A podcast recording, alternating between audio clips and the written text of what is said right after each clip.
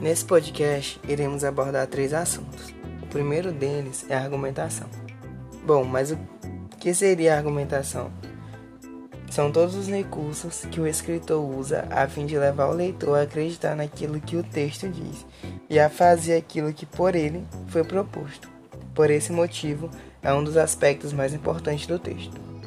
Para que seja feito de forma eficaz e eficiente, é necessário alguns recursos tais como unidade, onde deve se tratar de um objeto e é preciso não confundi-lo com repetição e redundância, a comprovação da tese, a citação, o recurso de natureza lógica e a refutação de argumentos contrários também são exemplos de recursos para uma boa argumentação.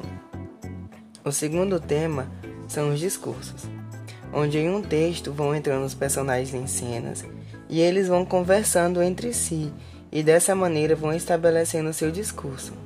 E existem formas corretas e variadas de ser feito, mas precisamente existem três formas.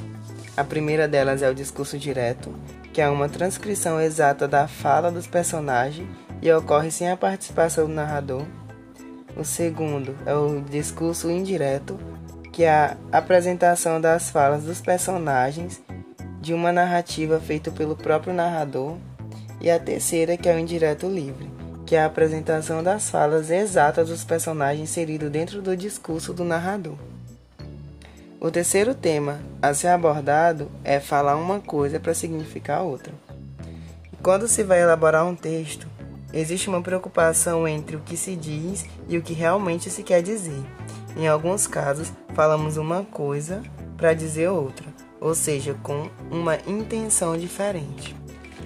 E para isso, temos alguns recursos, como, por exemplo, a antífase ou ironia, que é o ato de afirmar algo quando se quer negar, a litote, que é quando se diz menos para significar mais, a preteritação, que é quando diz uma coisa e ao mesmo tempo nega, a reticência, que é quando deixamos algo subtendido, o eufemismo, que é o ato de atenuar algo intenso, e a hipérbole, que é o ato contrário do eufemismo. E esses são alguns recursos que temos para dizer uma coisa e significar outra.